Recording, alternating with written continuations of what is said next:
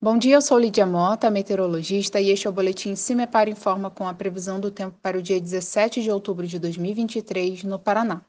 Nesta terça-feira, a instabilidade continua elevada sobre todo o Paraná, pois um fluxo de umidade do norte do Brasil se alinha a um sistema frontal que se posiciona sobre o oceano.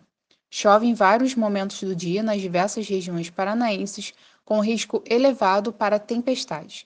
A temperatura mínima está prevista para o sul do estado, com 16 graus, e a máxima deve ocorrer no noroeste, com 38 graus. No site do CIMEPAR você encontra a previsão do tempo detalhada para cada município e região nos próximos 15 dias.